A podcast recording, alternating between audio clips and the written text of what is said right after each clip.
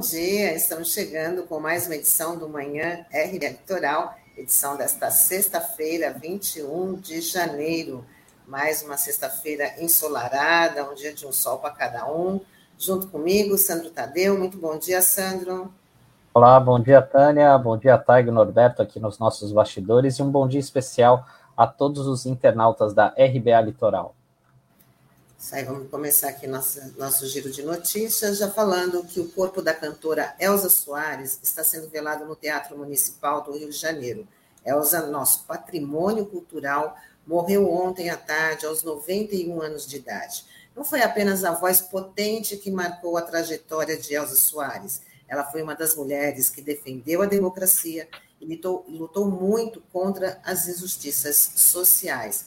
Realmente uma grande perda né? apesar da idade avançada, 91 anos, Elza Soares era muito antenada, principalmente com as grandes causas sociais, né? era uma mulher que brigava pelo, pelos direitos das mulheres, principalmente pelo direito das mulheres pretas, então vai fazer muita falta, mas deixa aí um, um grande legado, né? uma fonte de, inspira, de inspiração para a gente. É verdade, Tânia. A Elsa, ela é um daqueles mitos, né, da música brasileira, como você bem frisou, um ícone dos movimentos negro e feminista também. E ela marcou uma geração dos brasileiros, né, com aquela voz rasgada, né, aquele jeito bem peculiar de cantar, né? Não à toa, né, ela em 99, ela foi considerada a voz do milênio ali pela Rádio BBC de Londres. Então, por conta desse estilo único dela, muito peculiar, é que a gente logo assim nas primeiras notas a gente já sabia que era ela cantando, né? E ela tem uma trajetória, né, que começou no mundo do samba, ela era conhecida como a rainha do samba ali na década de 60, é, até mesmo naquele período ela começou a ter um relacionamento com Garrincha, que a gente está vendo aí nas imagens, né? O Garrincha que foi um, uma das lendas do futebol mundial e que teve uma atuação de gala ali na Copa do Mundo de 1962, que o Brasil sagrou-se bicampeão no Chile, e o Garrincha ele foi o principal nome daquela seleção, o Pelé acabou se machucando logo no início, e na, naquela época eles tiveram um relacionamento por quase 20 anos, é, bastante conturbado, ela foi agredida pelo, pelo Garrincha, que tinha problemas com alcoolismo, é, isso antes mesmo dela conhecê-la, e até por conta disso, ela acabou, por conta da, até do machismo que existe aqui no Brasil, né? Ela foi colocada como uma pecha ali dela, como destruidora do Garrincha, isso ficou durante muito tempo, né? É, isso acabou sendo desfeito, né? Isso é muito claro ali que ela não tinha culpa nessa situação. É, mas, é, como eu falei aqui, né, o machismo é muito forte aqui no Brasil e muitas vezes essas coisas acabam se propagando de forma equivocada, né? Mas a Elsa vai, vai deixar saudades, é, é um mito aqui da música brasileira e principalmente no, no momento que a gente está, né, com o governo Bolsonaro, com uma série de retrocessos, né? Então é uma voz que certamente vai fazer muita falta para todos nós. E dando sequência aqui, a gente vai falar sobre o presidente Bolsonaro, que ele tem até hoje para sancionar o orçamento de 2022. Está previsto um corte de 9 bilhões de reais para recompor despesas que foram subestimadas pelo Congresso, conforme recomendação da equipe econômica, que inclui o reajuste prometido aos policiais federais. É, e agora vamos ver qual vai ser o, o a atitude que será tomada ali pelo, pelo presidente. Né? É bom lembrar né, que houve, uma, houve um decreto recente aí do presidente Bolsonaro é, que ele ampliou os poderes do Ciro Nogueira. O Ciro Nogueira é o, era um senador é, e hoje é o ministro da Casa Civil, né? É, que ele tem agora plenos poderes ali para liberação de verbas, reduzindo o poder do Paulo Guedes, que é o ministro da Economia. Ou seja, né, o orçamento ele terá o poder de talhar o orçamento, né, com base nas negociações que são feitas ali com os aliados do Planalto, para tentar viabilizar de alguma forma a reeleição do presidente. Então, ele que vai ter essa responsabilidade de, nas próximas horas aí, sentar com a equipe do governo para ver onde será feito esses cortes, né, desses 9 milhões de reais, por conta desse orçamento aí superestimado, né? Tanto é que uma coisa que chama atenção é que o Congresso é, aprovou um, um orçamento para esse ano é com base na, numa correção, é, teve até uma certa, um, é, uma infla, eles usaram um percentual da inflação diferenciado, né? Porque eles utilizaram um, uma inflação de 10,18 para corrigir essa peça orçamentária e, na verdade, a inflação oficial foi de 10,06. É uma pequena diferença, né? Mas só para a gente ter uma noção, né? Isso garante que o, o, o presidente né, o, tem um orçamento quase 1,8 bilhão a mais para poder gastar em algumas coisas, né? Por conta dessa pequena variação, né? Para nós é uma quantidade de dinheiro muito grande que a gente nem imagina, mas é, e isso no, no, orçamento, né? Essa fração aí é, percentual, então isso pode acarretar bastante mudança, né? Então por isso que é importante essa situação e vamos ver o quais se teremos algum tipo de surpresa no orçamento. Sandro, e a grande expectativa é sobre o reajuste para os policiais federais, né? Porque o Bolsonaro havia prometido, essa semana ele falou que ia suspender, o que está desencadeando aí várias mobilizações de outras categorias, também aí cobrando o reajuste salarial. Então, também a grande expectativa para hoje é saber se esse reajuste vai ser mantido ou se vai ser suspenso, né? Exatamente. E saber exatamente se isso realmente for efetivado, é identificar quais serão as áreas que sofrerão cortes, né? Não sei se exatamente, por exemplo, questão da compra de vacinas, né? Essa é uma possibilidade diante de todo o histórico que o presidente Bolsonaro tem em relação a isso, mas também uh, outras políticas públicas sociais importantes, como saúde, educação, assistência social, que podem sofrer cortes. Vamos analisar, vamos ter que verificar aí no final de semana o que de fato será cortado para tentar viabilizar os agrados do presidente. É, vamos, vamos aguardar. E a Anvisa autorizou ontem a aplicação da vacina Coronavac em crianças e adolescentes entre 6 e 17 anos. A decisão foi tomada na análise do segundo pedido apresentado pelo Instituto Butantan para a liberação do imunizante contra a Covid-19 para o público infantil. A imunização será em duas doses, aplicadas em intervalo de 28 dias. E a dose aplicada será a mesma usada em adultos, sem adaptação de versão, da versão pediátrica. E com a liberação da Coronavac, ontem mesmo o governo de São Paulo já começou a vacinação das crianças. Então, vale também destacar que nessa decisão da Anvisa, só um lembrete para as crianças imunossuprimidas, que elas continuam a tomar a vacina da Pfizer, que tem, que tem a versão pediátrica do imunizante. Uma boa notícia, né, Sandro? É, com certeza, até porque o Instituto Butantan já tinha esse estoque, né? Já tinha quase 15 milhões de doses, né, para distribuição para os estados e municípios. E ontem mesmo o governador já reservou, anunciou que 8 milhões de doses da Coronavac já começaram a ser distribuídas pelos, é, pelas cidades aqui do estado, e outras 7 milhões vão ser utilizadas, direcionadas a estados e prefeituras de, outro, de outros locais, de outras localidades que tiverem interesse.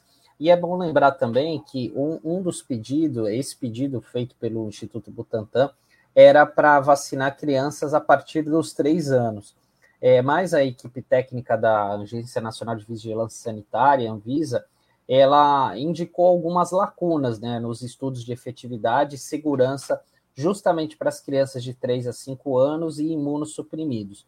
Então, por esse motivo, acabou não sendo liberado. Então, as crianças hoje, né, que têm 5 anos, elas só podem ser imunizadas aqui no Brasil, por enquanto, pela pelo imunizante da Pfizer. Né? Então, é, ontem mesmo, como a Tânia falou, já começou uma vacinação, um caráter simbólico numa escola ali na, na, é, em São Paulo mesmo, e agora o mesmo já deve ocorrer hoje, né? As prefeituras já devem estar recebendo ainda hoje, né, essas doses, provavelmente algumas crianças aqui da nossa região já começarão a ser imunizadas, que é uma ótima notícia aí nesse período é, que antecede a volta às aulas. Né? Então, é mais segurança para as crianças, para os familiares e também para professores e profissionais que trabalham nas unidades de ensino.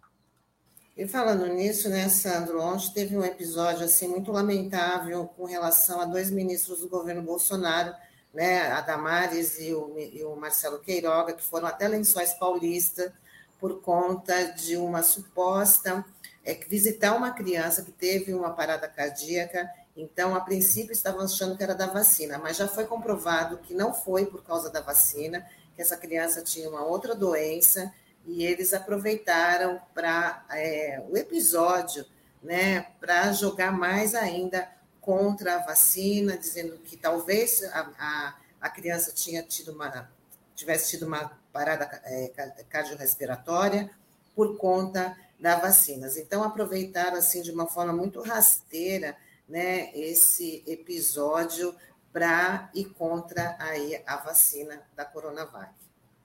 É impressionante é, a possibilidade, né, a agilidade que esses ministros do governo têm para para alguns fatos, né, e para outras coisas que são importantes, né, que deveriam ter uma, uma agilidade maior, a gente não tem, né, que é o próprio caso da, da vacinação para as crianças, né, o Queiroga agora demonstrando essa preocupação, fazendo uma, uma viagem ali, que talvez um local que eles nem saibam onde era de fato, né, em Lençóis Paulistas, na região ali de Bauru. Então, faz para aparecer, para justificar essa, essa questão da, da vacina, para mostrar, olha, que as pessoas estão preocupadas, e também é muito complicado isso, porque quando vem essa notícia, é, nós, quanto jornalistas, acabamos divulgando, né? E muitas vezes é, pessoas mal intencionadas acabam dando uma outra proporção a isso, né? Então, é, ainda bem que isso já foi verificado, a, a verdade veio à tona para se desfazer qualquer mal em relação a isso, né? Porque é, nesse, nesse mundo que a gente está, nesse subterrâneo das redes sociais, essas informações equivocadas circulam de uma forma e acabam se tornando verdade, infelizmente. Bom, e para falar aqui ainda sobre vacina, os pais que se recusarem a vacinar os seus filhos podem perder a guarda das crianças. É o que informou o Procurador-Geral da Justiça de São Paulo, Mário Sarrubo. Segundo ele, promotores devem ser acionados pelos conselhos tutelares nesses casos. Vale ressaltar que a imunização infantil é obrigatória, conforme previsto no Estatuto da Criança e do Adolescente, o ECA. E essa é uma medida muito importante aí pela tomada pelo Ministério Público de São Paulo, né? Até porque a, a orientação pelo que foi dado pelo MP é que o promotor ele deve chamar o pai em primeiro lugar para buscar um diálogo e dar uma advertência na forma de como proceder à vacinação. Se isso não tiver efeito, aí ações específicas deverão ser tomadas, como punições, advertências e até mesmo essa perda temporária do poder fa familiar, né? Então, é, essa é uma medida que foi anunciada aí, é uma, é uma orientação do Ministério Público, né? Após uh, o ministro do STF, o Ricardo Lewandowski, enviar ofícios aos, aos MPs estaduais para que os órgãos fiscalizem e multem os pais que deixem de vacinar os seus filhos, né? E é, só reforçando aqui, a imunização de crianças ela é obrigatória, conforme citado pelo ECA, né? Então, e agora as promotorias é, de justiça né, também vão ter esse trabalho de fiscalizar, ajudar na fiscalização em relação à proteção das crianças. Né? Não, não são todas as cidades que têm uma promotoria da infância e da juventude, que é o caso, por exemplo, aqui de Santos, Praia Grande, só para a gente exemplificar. Então, o Ministério Público está bem atento a isso e é uma medida muito salutar né, para garantir a proteção das crianças, que são o futuro do nosso país. E é uma polêmica nova, né, Sandro? Porque sempre foi exigido outras vacinas para uma matrícula escolar, para uma, para uma viagem. Né? A criança, quando ela já sai do, do, do, hospital, ela já sai ali com algumas vacinas né, que são obrigatórias. Então, essa polêmica né, realmente é por conta desse, desse negacionismo que vem ganhando aí cada dia mais, está tá sendo amplificado e complicando aí a saúde da, das crianças e a proteção em geral né, da população brasileira.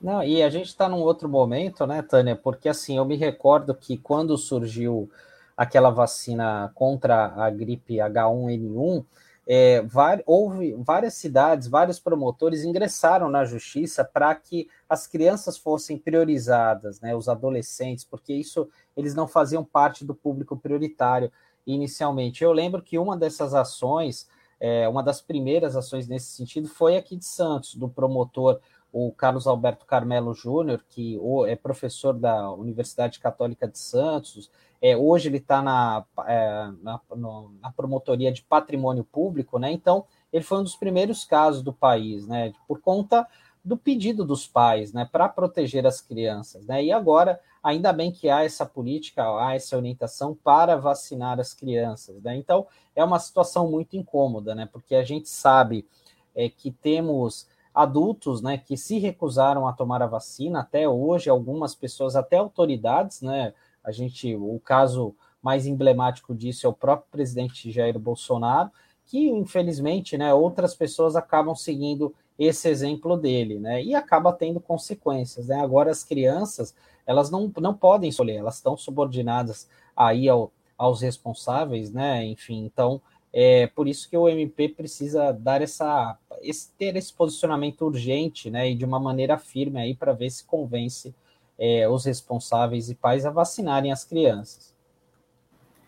Bom, e a gente prossegue aqui ainda falando dos negacionistas, né? Porque depois do tenista Djokovic, Djokovic, né? Porque a gente já, já começou a ser chamado de Djokovic, agora foi a vez do surfista Kelly Slater, que é anti-vacina, ser barrado na Austrália.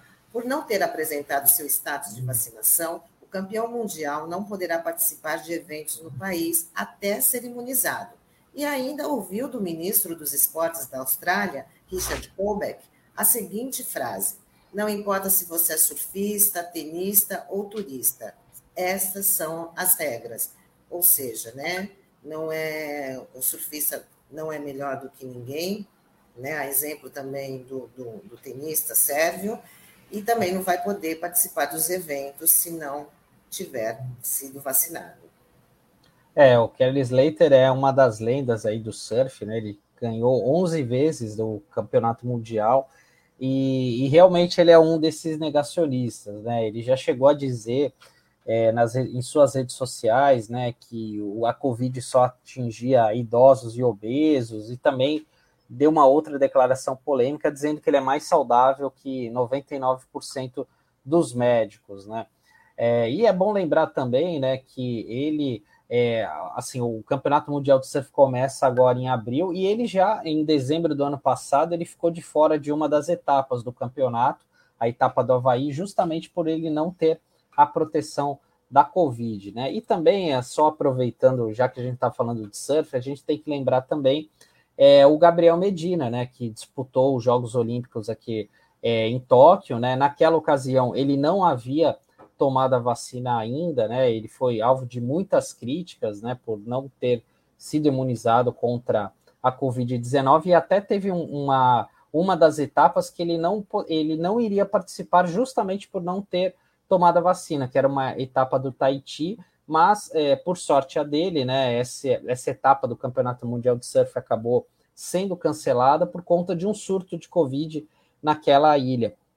E agora, né, enfim, parece que o, o Medina ele já se vacinou, não tem mais esse problema, né, mas é bom a gente lembrar aqui, né, porque, e falando do exemplo mais uma vez, né, porque o Medina é, serviu de inspiração aí para muitos é, para muitas pessoas, né? Enfim, para muitos jovens que começaram no surf, é um cara jovem e tal, né? Tornou-se tricampeão mundial, né? Vencendo o mundial no ano passado, né? Então esses atletas deveriam dar o exemplo, né?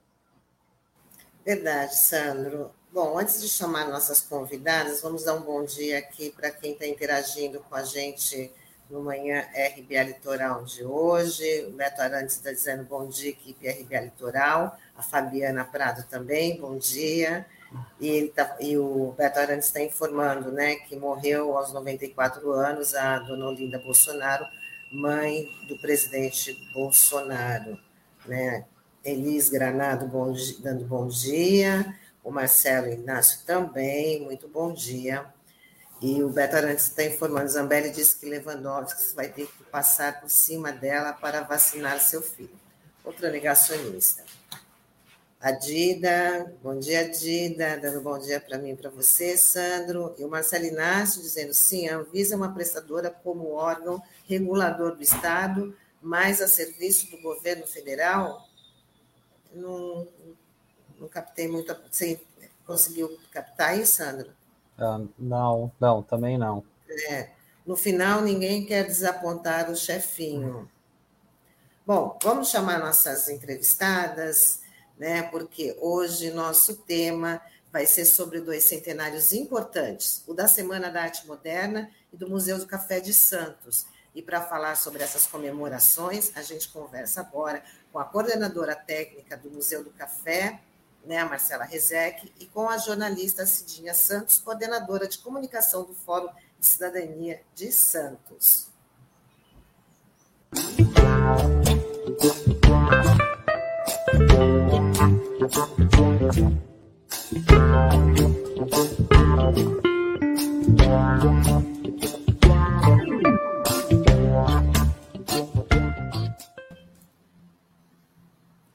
Muito bom dia, Marcela Rezec, Cidinha Santos, muito bom estar com vocês aqui. Hoje é sexta-feira, né? Dia de falar de cultura e vocês vão falar de dois eventos super importantes, né? Dois centenários aí super importantes, o Museu do Café de Santos e da Semana de Arte Moderna.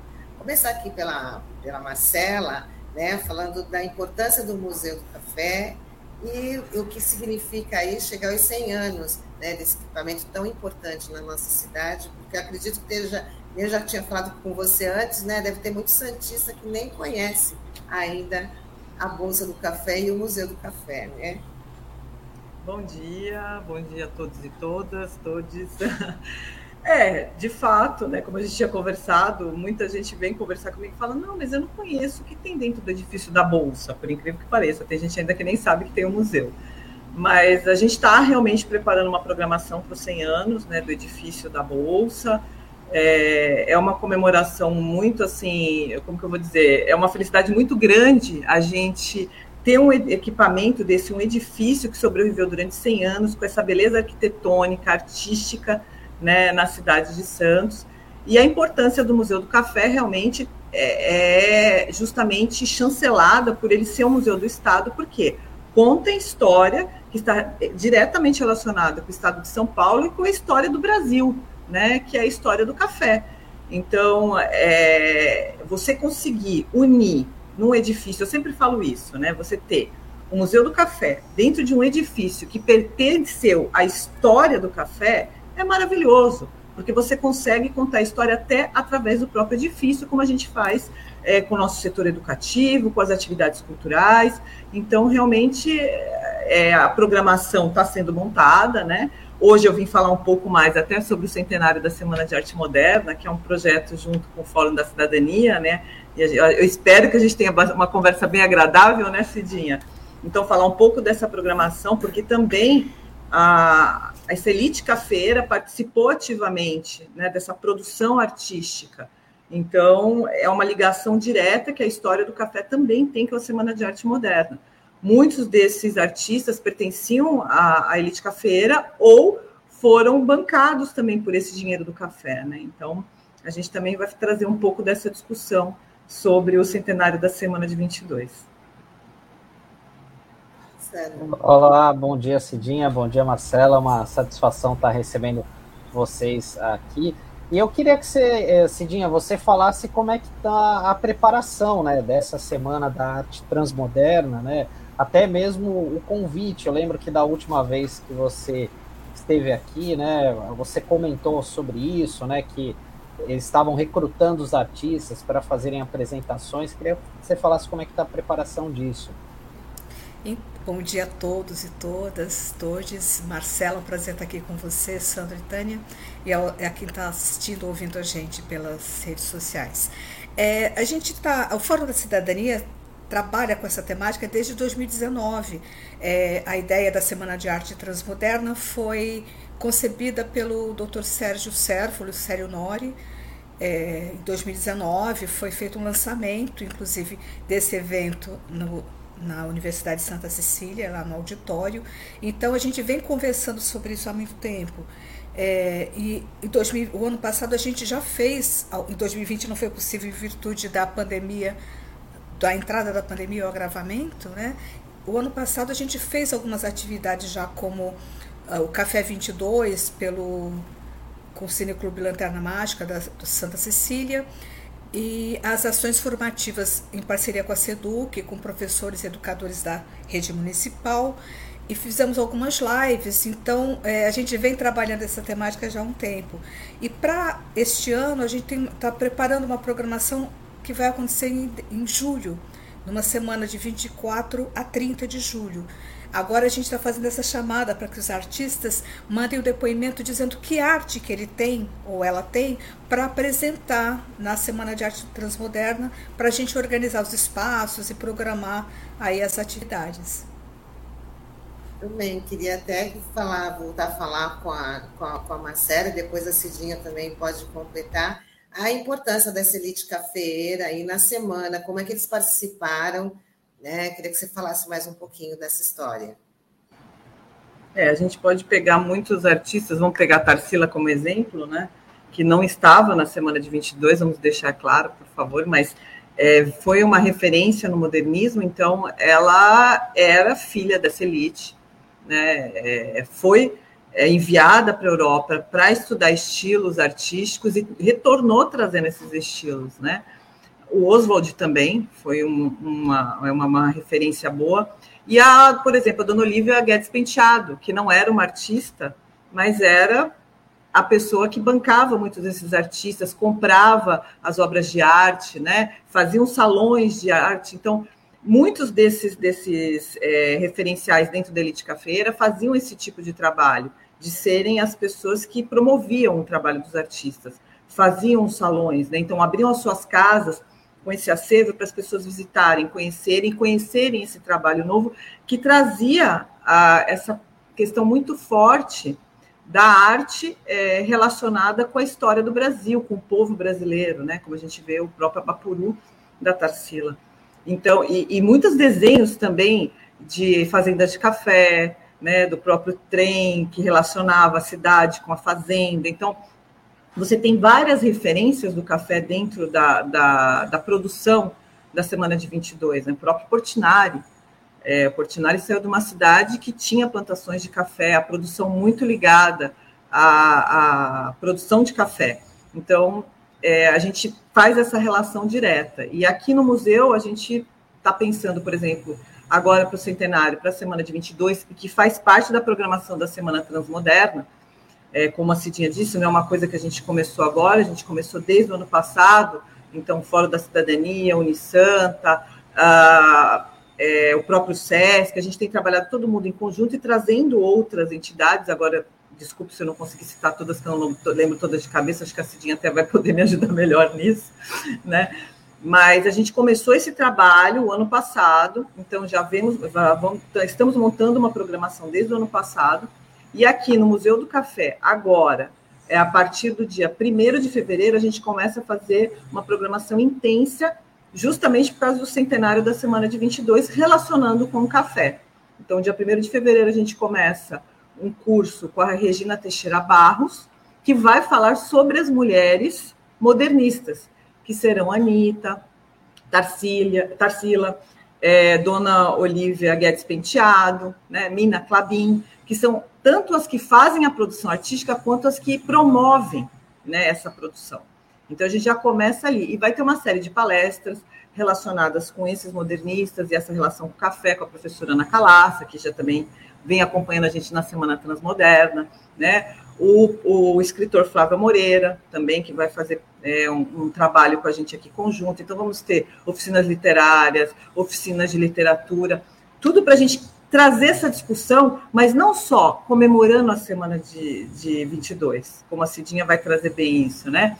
É a gente quebrando os paradigmas da semana de 22 e trazendo para a atualidade também.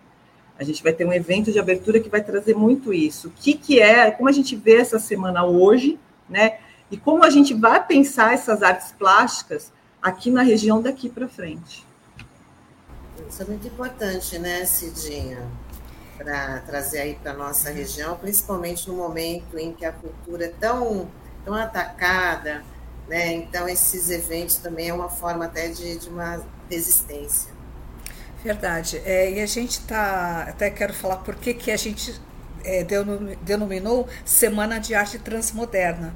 Que a ideia é, isso que a Marcela falou, de trazer novos atores para novos protagonistas para este centenário, né? Porque em 1922 é, a realidade era outra, a presença das mulheres ainda era bem restrita, negros e negras nem se fala, indígenas eram ignorados. A gente, não, a, as mulheres da classe trabalhadora, indígenas e negros, não eram considerados cidadãos e cidadãs. Né? Então, lá não aconteceu. O máximo que aconteceu foram essas pessoas serem retratadas pelos artistas. A lembrança era essa, mas eles não eram protagonistas. E a ideia agora é que a gente traga esses artistas. E aí o Museu do Café está fazendo isso muito, muito bem, que está trazendo essa, esse debate das mulheres modernistas. Né? Acho que é fundamental é, dar, dar esse espaço, porque as vozes a gente já tem, né? mas é, é permitir esses espaços de apresentação e de debate. Né? fundamental isso. A Marcela começou a falar das nossas parcerias, né? O Museu e o Fórum da Cidadania. Temos também a Unisanto, evidentemente, que começou junto com a gente desde o início, a Aliança Francesa, a Fundação Pinacoteca Benedito Calixto, o Instituto Histórico e Geográfico de São Vicente, o Instituto Procomum, a Jornada Santista do Patrimônio Histórico, a SEDUC e a SECULT e Turismo de Santos. E ainda estamos abertos e abertos para receber novas parcerias. Então, a ideia é que cada parceiro é, é, ofereça um espaço para a apresentação dos artistas à medida que eles forem se cadastrando. E a ideia é que todas as artes estejam representadas também: literatura, música, dança, é, artes plásticas, enfim, essa diversidade toda. E as novas artes também, como as é, as mídias é, voltadas para as mídias eletrônicas, né? Tem muita construção sendo feita e a gente principalmente tem uma preocupação que é de trazer os artistas que não têm espaço. Eles têm voz, eles atuam, mas eles não aparecem na grande mídia, né? Nos espaços culturais. Então a ideia é que a gente abra esses espaços para esses artistas. Claro que a gente, a gente, também quer os artistas que são da região, que a gente já conhece, mas principalmente esses que não têm espaço. Tem muito artista na periferia fazendo artes maravilhosas e a gente acaba não tendo a possibilidade de conhecer, né, de divulgar. Bacana. É, Marcela, eu queria que você falasse um pouco aqui também para a nossa audiência, né, sobre o contexto da, da semana de 22, do contexto do café, né, porque é, a impressão que a gente tem é que ali a gente vivia uma fase muito pujante, né, da economia, da cidade de Santos, né, e o Museu do Café, acho que é um exemplo claro nesse sentido, coisa que é totalmente o inverso do que a gente está vendo hoje, né? Um cenário de crise, né? Até mesmo da parte cultural, muita é, a cultura vem sendo cada vez mais atacada. Eu queria que você falasse um pouco é, contextualizando aquela, aquele período, né? Porque isso talvez passe batido. Muitas vezes a gente não tem a dimensão do que era, né?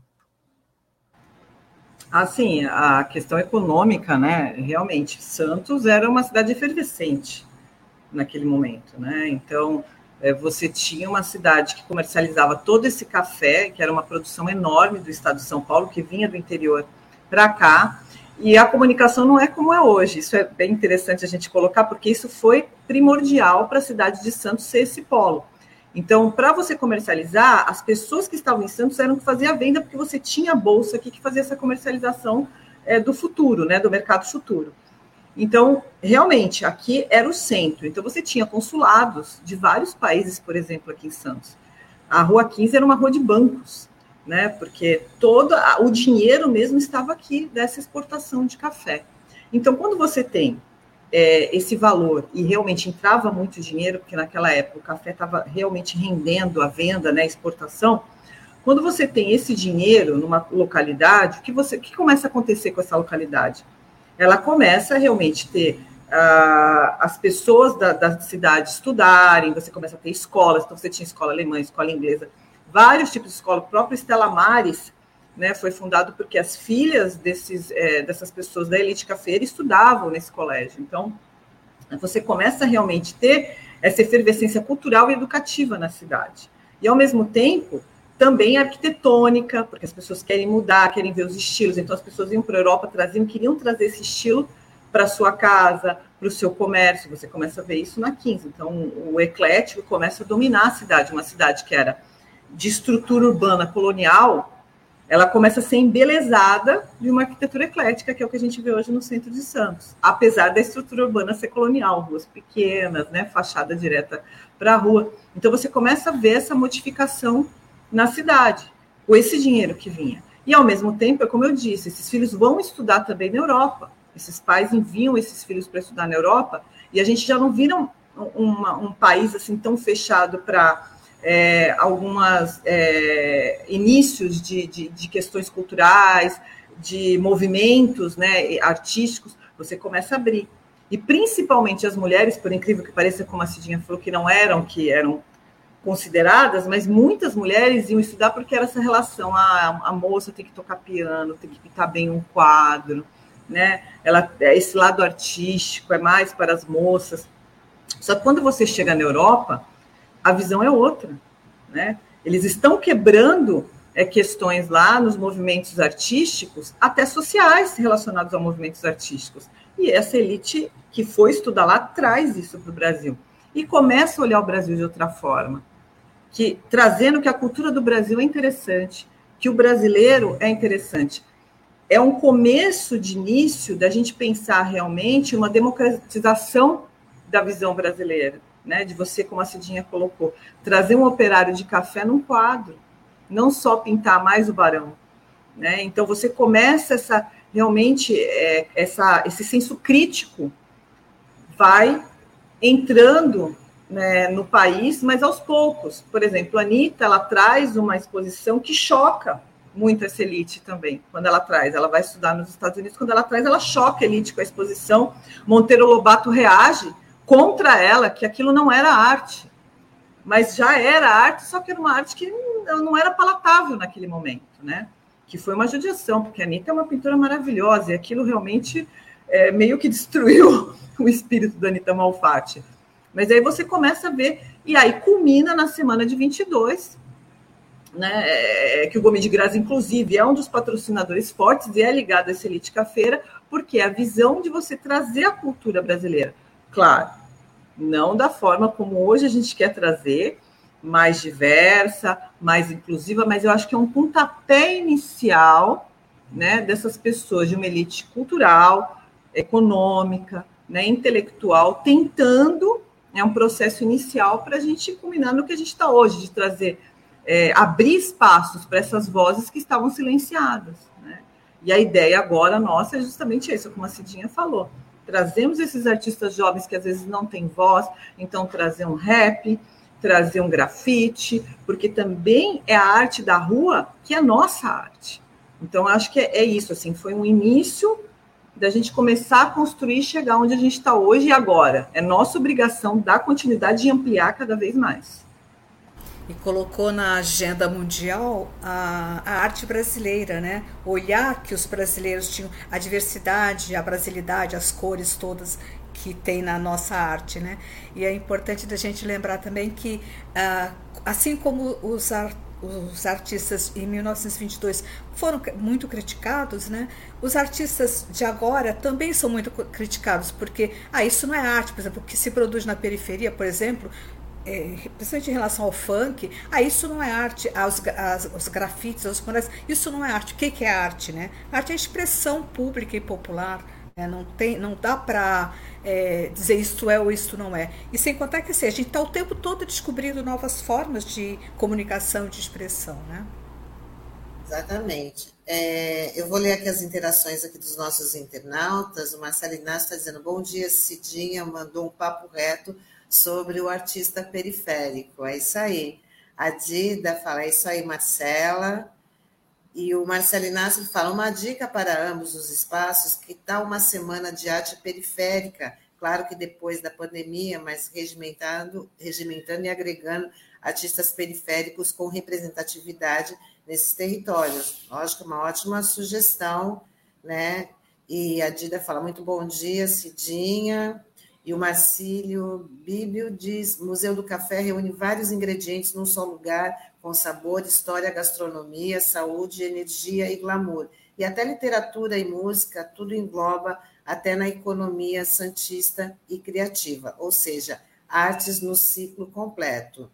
Isso é muito bom, né? Da gente também estar tá ocupando o Museu do Café já é uma já é um exemplo, mas outros espaços também na, na, na cidade que devem ser ocupados aí com a arte, com a arte da, da nossa região, dando essa visibilidade, né, Cidinha? Tânia, deixa eu só dizer outra coisa, que assim, a gente tem a ideia de que ah, tem que levar cultura para a periferia, para a zona noroeste.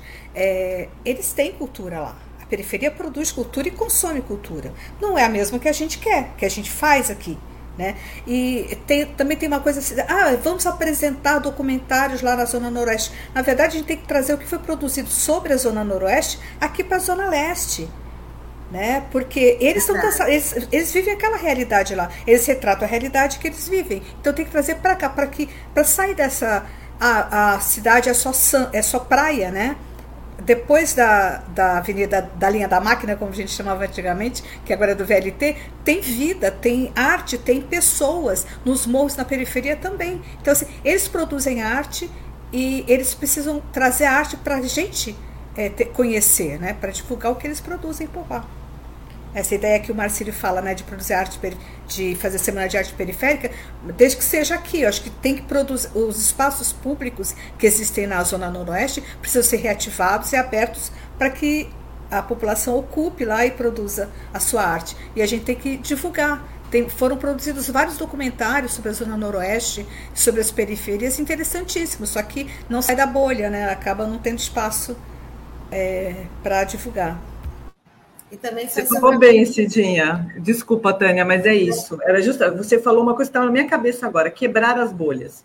A gente tem que começar a realmente mesclar. É, é, óbvio que a região que você vive é muito forte e você vive a, aquela arte, cultura daquela região, mas a gente tem que mesclar isso. Então, de repente, justamente é isso, a gente conseguiu ocupar os espaços e criar é, essa ventilação de você poder fluir de um lado ao outro e conhecer a arte do outro, eu acho que isso em Santos e na região da Baixada Santista seria maravilhoso se a gente conseguisse cada vez mais fazer isso.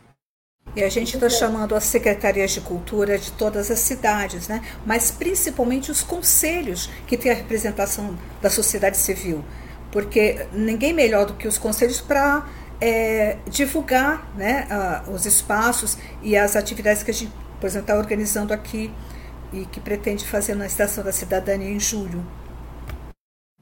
Isso aí, não pode parar. Não, o que eu ia perguntar para a Marcela era justamente até o que ela acabou que ela acabou expondo, e que também levar o tema do, do, do café, que é muito importante, como você falou logo no início, né, que também faz parte da, não só da história do Estado, mas da história do Brasil, a gente conhecer né, a nossa história e levar também para esses para outros espaços, retirar do, do, do, do, Museu de Café, da Bolsa do Café, e também ser levado para outros espaços para fazer essa interação maior, né?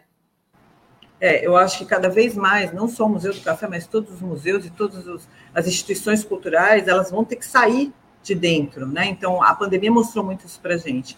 A gente teve que usar o virtual muito forte, uma coisa que a gente não estava acostumado e não era só no Brasil porque eu participei de vários seminários, isso era uma coisa global. Os museus estavam muito fechados em si, não conseguiam participar do. Ah, o que a gente faz no virtual? E aí, de repente, começaram a surgir ideias das coisas mais simples. Você conseguia atingir públicos em João Pessoa, por exemplo, em cursos que a gente não tinha possibilidade de fazer o curso presencial só e, e essas discussões abertas. Então, acho que agora, claro, a gente rezando para a pandemia cada vez essa situação melhorar, a gente conseguir se abrir, mas os espaços abertos são o nosso caminho.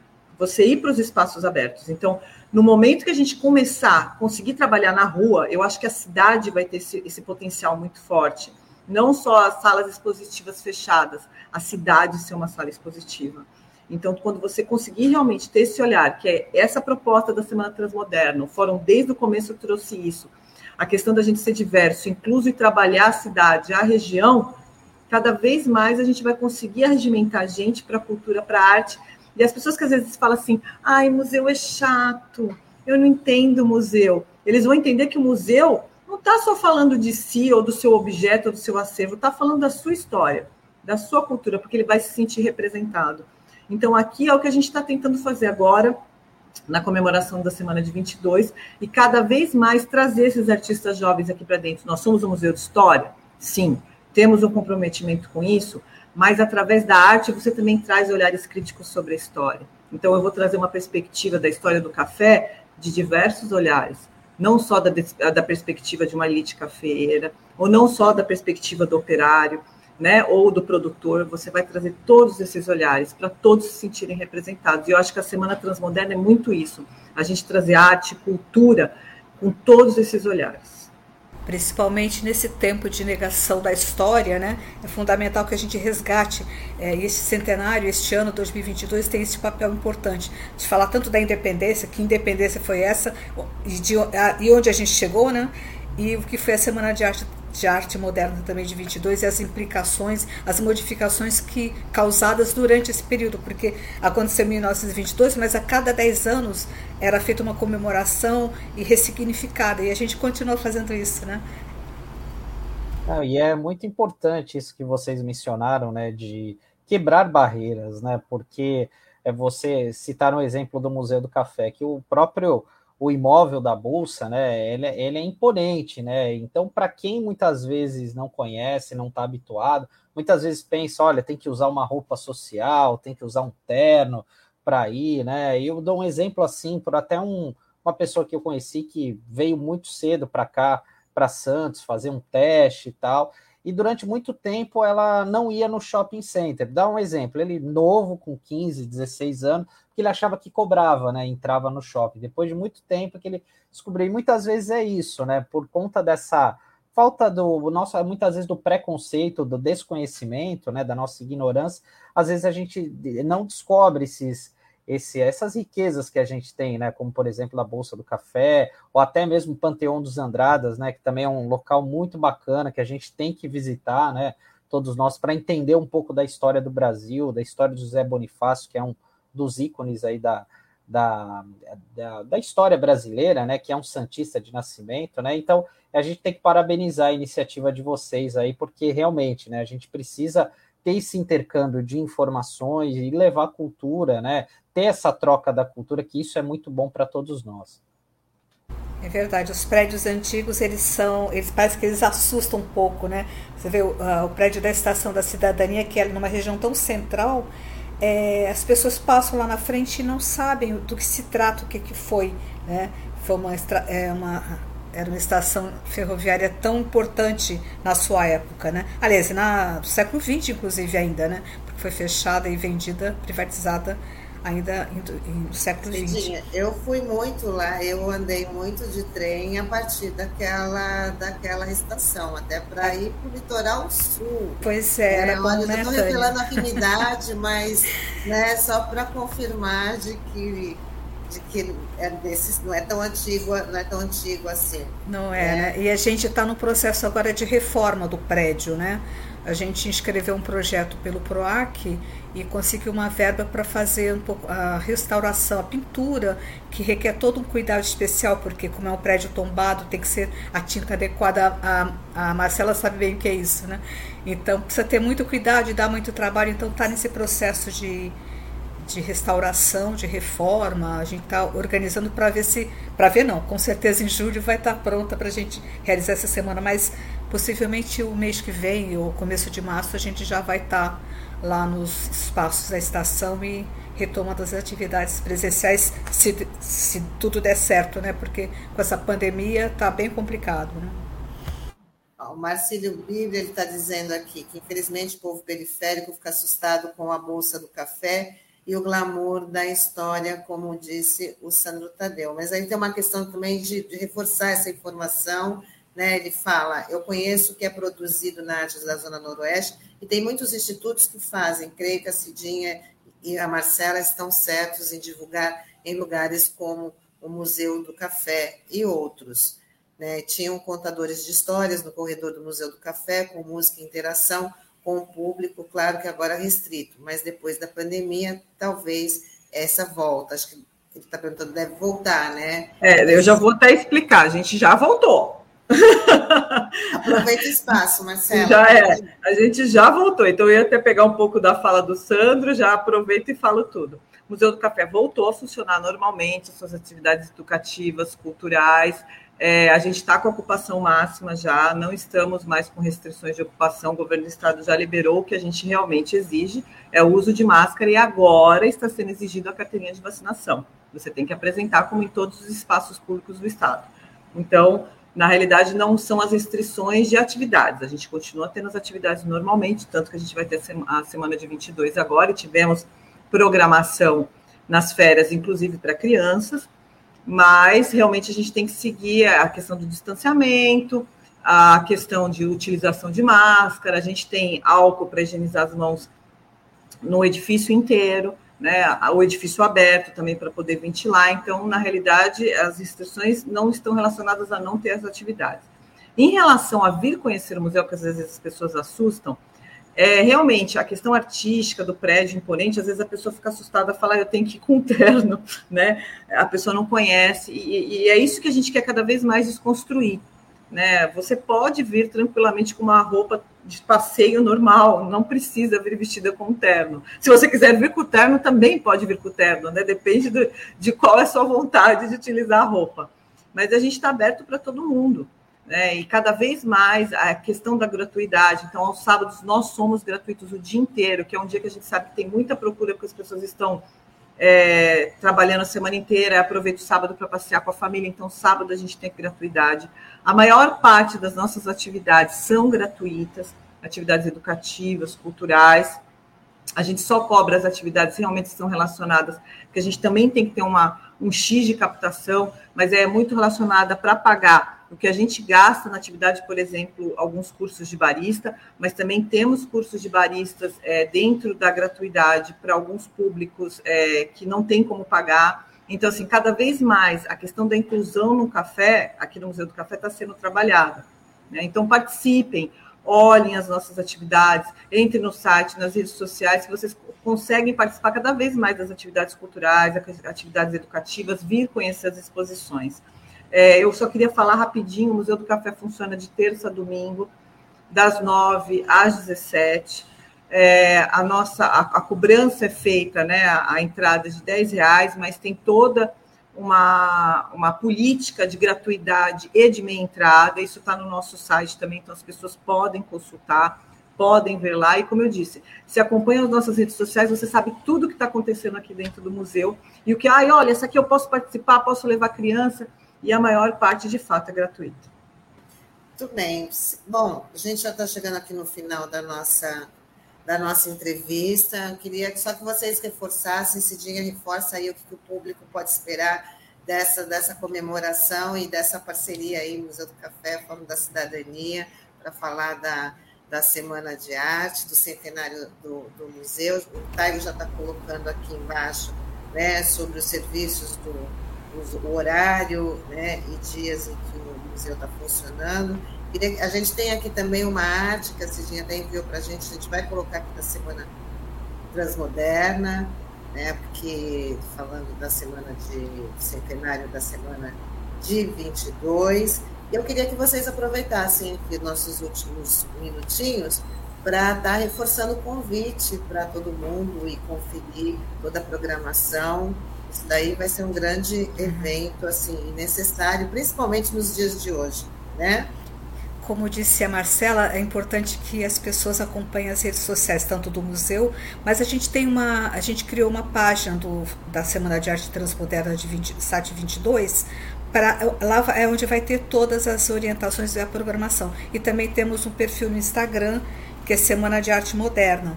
É, já tem um vídeo publicado, que é esse vídeo de chamada dos para que os artistas enviem o depoimento a respeito da arte que gostaria que fosse incluída na programação da SAT 22. E também nos canais do Fórum da Cidadania tem tudo que já foi é, feito até hoje sobre a Semana de Arte Transmoderna, desde o lançamento de 2019 e 2022 e 2021 ano passado, todas as atividades que a gente já fez a, como ação, as ações formativas, a, os, o, o, o, Café 22, enfim, tudo o que precisar saber sobre a Semana de Arte Transmoderna está lá, inclusive o vídeo institucional que foi lançado no dia 2 de dezembro no Museu do Café. Então, que é, é, ali tem a ideia geral do que a gente, de como a gente pensou e está pensando a Semana de Arte Transmoderna. E os vídeos é, dos artistas, o depoimento, precisam ser enviados pro, por e-mail da, do Fórum da Cidadania, é imprensa arroba fórumdacidadania.org.br. É isso. Muito obrigada pelo convite e pelas portas abertas sempre da RBA.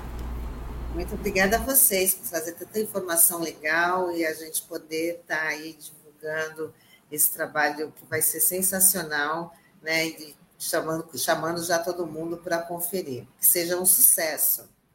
Obrigada, viu, Marcela, também. Obrigada, gente. Eu só queria fazer minha, minha última colocação. É, por favor, realmente curtam a página da Semana Transmoderna, participem das atividades do Museu do Café, tudo arroba Museu do Café, www.museudocafé.com.br. Também teremos programação, faremos troca de agendas, né, Cidinha?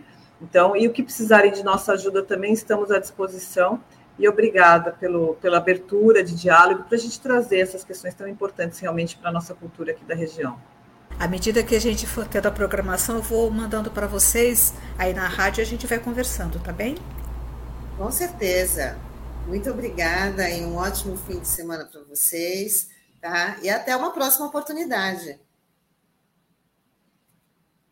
Tchau, tchau. Tchau, pessoal. Até. Bom, só falar aqui que a Dida está falando muito boa esta conversa, inclusive para conhecermos como as elites brasileiras excluíam e até excluem a maioria do povo brasileiro, já na porta de entrada com todo este glamour. É verdade. E o Marcelo Inácio fala grato RBA Litoral, interlocutores e convidados. O Norte na arte, história e cultura. Essa é a nossa proposta, né?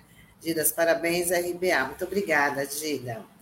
Com isso, a gente já vai encerrando aqui a nossa programação do Manhã RBA Litoral desta sexta-feira, 21 de janeiro, quente, ensolarada.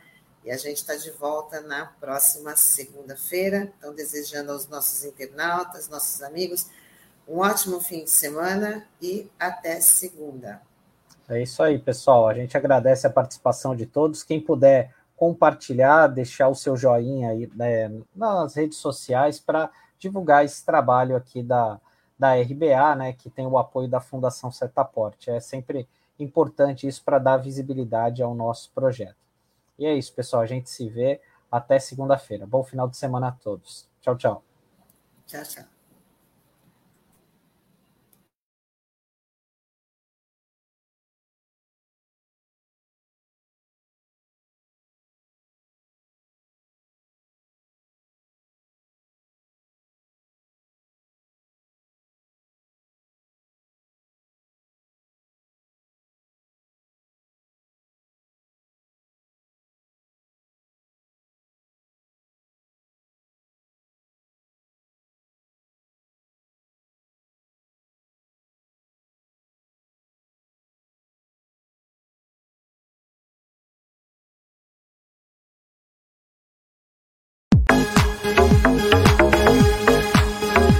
Rádio Brasil Atual Litoral é uma realização da Fundação Setaporte, apoio cultural do Sindicato Setaporte.